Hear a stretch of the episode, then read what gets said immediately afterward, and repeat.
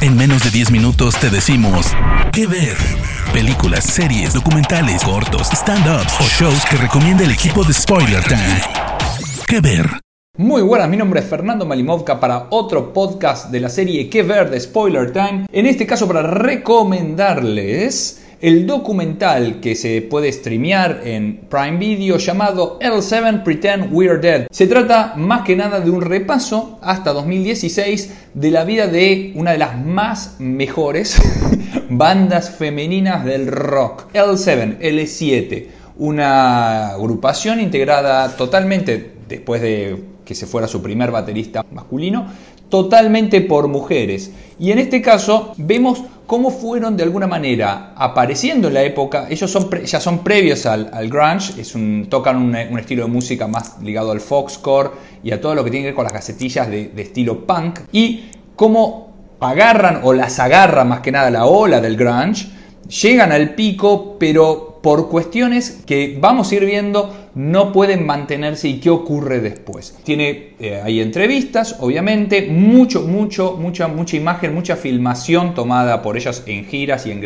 en grabaciones y de lo que era su forma de vida. Estamos hablando de Donita Sparks, que es quizá la cabeza junto a, Jennifer, Jennifer, Finch, en realidad no tanto, más Susie Gardner, que son las dos guitarristas, pero también Demetra Placas, que es una baterista de la hostia, y como ya dije, la ya mentada Jennifer Finch, que fue la bajista que en un momento decide irse para ingresar a la facultad y fue reemplazada un par de veces. ¿Por qué es atractivo este documental? No es solamente para de alguna manera desmitificar esa idea de eh, el rock como forma de vida o cómo la pegan en Estados Unidos y entonces pueden vivir para siempre y por siempre.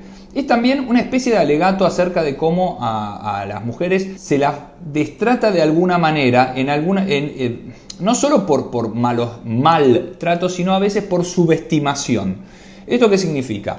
Ellas tienen una forma de música que la verdad es objetivamente buena porque se la ha buscado y se la ha tomado como referencia muchísimas veces, pero todo el tiempo era en entrevistas y en lugares donde aparecían la banda femenina. Y ya en un momento Donita Sparks es como que está medio podrida. Donita Sparks, dentro de lo que son las dos cabezas compositivas, las dos, las dos principales, repito, Donita Sparks y Susie Gardner, Susie es más del estilo punky, vamos a romper todo y alegre, en el sentido de vamos, vamos, de hacer las cosas, viste, cosas creativas. De, y Donita Sparks es más del estilo intelectual. De hecho, ella ha trabajado en diferentes diarios y, entregas eh, editoriales. Entonces, será que en la composición se ve eso, la cuestión política la maneja más Donita Spark y política, estamos hablando de política realmente intensa o intensiva y vamos a ver por qué y Susie Gardner es, tiene más la cuestión del alarido, de, de, hacer cosas. Entonces, dentro de esto, cómo ellas van analizando esta cuestión donde él se ven quedaba atrapada en la misma, no vamos a decirle trampa, pero en esa cuestión como dinámica de grupo de mujeres.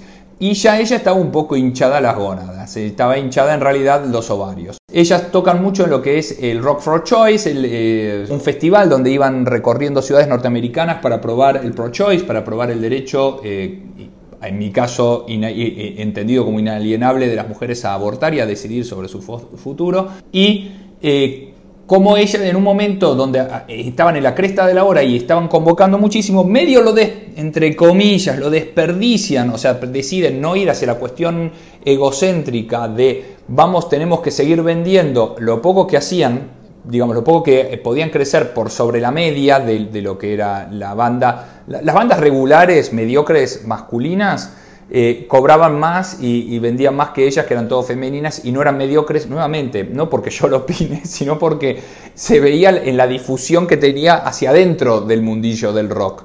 No tanto los sellos discográficos, que la terminan cortando, sacando, aun cuando vendían bien.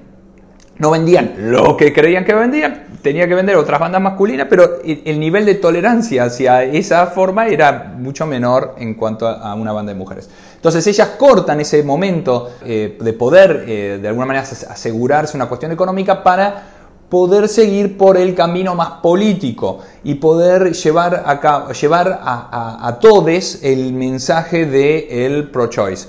Y aquí es donde ellas luego ven, cuando vuelven a intentar sacar sus discos nuevamente, eh, después de Bricks Are Heavy, que es el que les produce Batch Big, que bien sabemos hizo Nevermind de Nirvana, eh, Dreams y también, bueno, es el baterista de Garbage. Entonces, cuando Batch Big les termina de producir ese disco, que es muy bueno, pero que suena más bien limpio, y deciden hacer un poco uno más sucio, que es impresionante, que se llama Hungry for Stink, que justo sale con la muerte de Kurt Cobain, ya, ya están fuera de la dinámica. Y ocurre, no como, bueno, muchas bandas también, vamos, este, Stone Temple Pilots, eh, Alice in Chains, Fíjense cómo sí pudieron mantenerse dentro de una cuestión más bien, vamos a decirle, media, media, media, media, hasta que hubo un resurgir de las bandas de los 90. Y ahí pegaron mucho más arriba. El Seven no pudo caer en eso. El Seven no se vio beneficiada ¿Por qué? Porque nuevamente, y se nota, es porque es una banda de mujeres. En un momento, entrado el año 2000, antes de 2010, deciden separarse porque ya la cosa no daba para más. Jennifer Finch ya se había retirado, como ya les expliqué, ya se había ido, había reingresado en la facultad y Donita Sparks sigue en lo que es su eh, carrera más que nada política o artística eh, Demetra Placas cae medio en una cuestión de era la que menos apuro tenía, no dicen por qué, pero parece ser como la que menos apuro tenía en conseguir más plata de parte del rock. Pero vemos cómo ellas vivían y convivían tanto eh, con los otros varones como con ellas mismas en la idea de poder mantenerse dentro del rock. Y ocurre lo que le ocurrió a todo el mundo. A eso de más o menos del año 2016, todo, o antes en realidad. Fíjense cómo las bandas de varones les ocurre antes. Vuelve Alice in Chains, Vuelve Stone Temple Pilots, bueno, con sus cuestiones fallidas que tienen que ver con la muerte de, Scott Weiland, pero eh, vuelven las bandas masculinas mucho más fácil que el Seven, que en 2016 por aclamación popular, y esto no es chiste, eh, pueden ver el archivo. Los fans empezamos a escribir para que vuelva el Seven, vuelva el Seven, el Seven nunca vino a Argentina, pero no importa. Este, volvieron y arrasaron dentro de la, digamos, cierta escala. Pero arrasaron como para, para estar tocando y ya tienen, de hecho, aún post pandemia, ya tienen fechas para seguir tocando y se las ve alegres. Sacaron un excelente disco que se llama Scatter the Rats, donde le vuelven a pegar en ese momento el presidente de Trump, le pegan a Trump, obviamente, con eh, Letter from Mar-a-Lago. El Seven es una banda que es indispensable escuchar porque es divertida, es política, es femenina, resuma todo tipo de energías que son muy necesarias en el rock y puntualizan una de las anécdotas y con esto ya me voy despidiendo que es cuando eh, Donita Sparks en un Reading Festival termina tirándole a una multitud que le estaba insultando el tampón que estaba usando. Antes de empezar con Fast and Frightening, que es una de las mejores canciones del Seven. Gente, mi nombre es Fernando Malimovka, recomendándoles Pretend We Are Dead, el Seven, Pretend We Are Dead, por Prime Video. Eh, seguimos hasta la próxima entrega en Spoiler Time de otro podcast de Que Ver. Hasta la próxima. De parte del equipo de Spoiler Time, esperamos que te haya gustado esta recomendación. Nos escuchamos a la próxima. Que Ver.